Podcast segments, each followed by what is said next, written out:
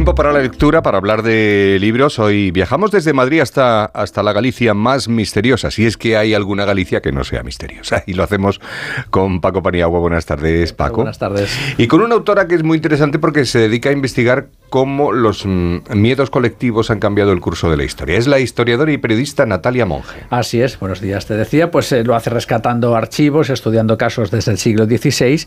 Y bueno, hace nada que nos ha presentado su novela Los Santos Salvajes. Y la idea principal nos la cuenta ella misma a partir de una antropóloga. Flora es la protagonista.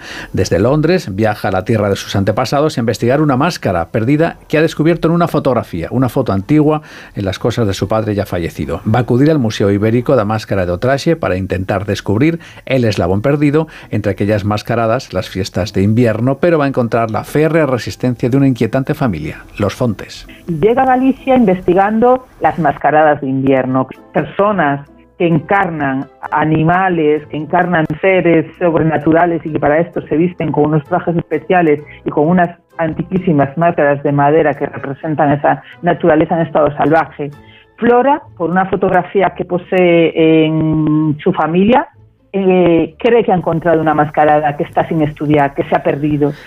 En la novela aparecen los llamados baluros, que falsificaban bulas papales, vendían escapularios contra el mal de ojo y robaban huesos de los, de los cementerios. Esto se puede leer en las páginas del libro. Sí, se ve que era muy buena gente, la verdad. Aquí, aquí en Madrid viven muchos gallegos, sabrán de qué estamos hablando y les sonarán en claves como en Coro das Conchas, Serra del Arauco, Serra do Surés, Montalegre, en fin, todos ellos son escenarios de esta novela, igual que también los baluros, son protagonistas. La tierra llana, ¿no? la gran llanura interior de Galicia, que es además además la tierra legendaria donde eh, vivieron una sociedad secreta conocida como los Baluros. Bueno, digo conocida, pero en realidad es muy desconocida, incluso en Galicia, pero existieron de verdad, eh, que merece la pena que sean conocidos y que su figura sea recuperada. Una, sociedad muy oscura y que fue pasando, cambiando de, significado a lo largo del tiempo.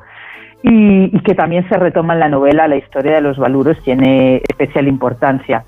Bueno, además de la parte histórica, Paco, hay también una trama, porque eh, todo se va a complicar cuando poco después de, la visita de Flora a la casa de los Fontes, pues aparece muerta una chica en extrañas circunstancias. Extraña, siempre ocurre lo mismo, es verdad. Se llama Belén, aparentemente una muerte causada por un buey, pero mm. pronto se descubre un ritual macabro. La novela empieza con un asesinato, con un crimen, con un accidente, con una cosa que no sabe muy bien lo que es y que se va perfilando.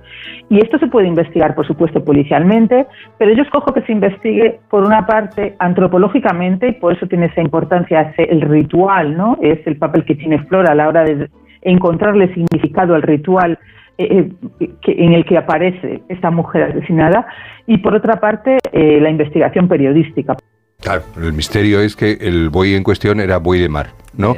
no adelanto nada, que luego cualquier palabra se, volverá en contra mía. Eso es verdad. Bueno, Los Santos Salvajes, que es una novela de Natalia Monge, está ambientada como ya se ha visto en la Galicia más misteriosa. Muchísimas gracias, Paco. A vosotros. Que gracias. disfrutes, hasta luego.